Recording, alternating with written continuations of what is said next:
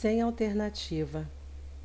Se após ter refletido muito sobre uma situação, um professor chega à conclusão de que certo aluno tem um problema comportamental ou de aprendizado e acha que não será possível tratar o problema sem a participação do diretor, os seus colegas ou os pais do estudante, então esse professor deve falar com a parte necessária sem demora.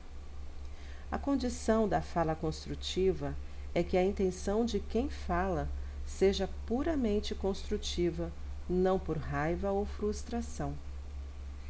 Isto pode ser extremamente difícil quando o estudante em questão é indisciplinado e costuma atrapalhar a tarefa do professor. Por mais difícil que seja, os professores não devem alterar-se com o comportamento pessoal dos estudantes. O estudante indisciplinado, em muitos casos, não está brigando com o professor. Ele está brigando consigo mesmo para enfrentar os desafios da vida. Puro e proveitoso. Rejeitando o Lachon Hará como falsidade, asseguramos que o nosso estudo da Torá e o cumprimento das outras mitzvot permaneçam proveitosos e puros.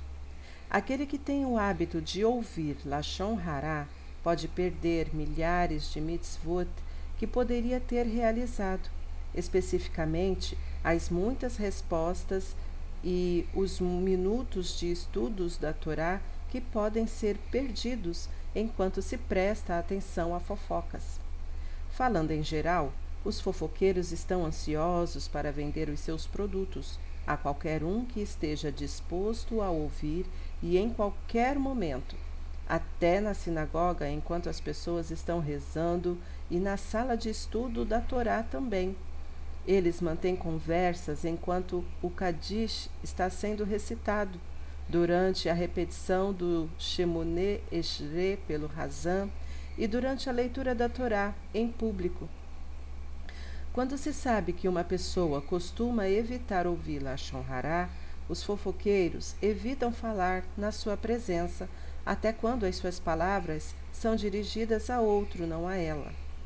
Quem procura ficar completamente inocente do pecado de aceitar Lashon Hará, deve sempre falar com os membros mais próximos de sua família sobre o imperativo de Shimirat Halashon deve contar a eles sobre a grande recompensa de tomar cuidado com os assuntos da fala e o grave castigo em que podemos incorrer por transgredir os pecados de falar e aceitar Lashon Hará.